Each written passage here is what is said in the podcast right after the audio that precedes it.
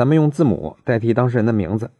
有一位 A 女士给小林留言说，她十九岁的时候，为了和男友结婚，弄了假的身份证和户口本谎报了年龄，最终办理了结婚证。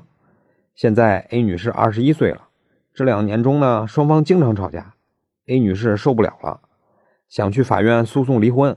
问小林，当时谎报结婚年龄，领了结婚证，自己的婚姻现在合法不合法？法院呢会不会受理她的离婚请求？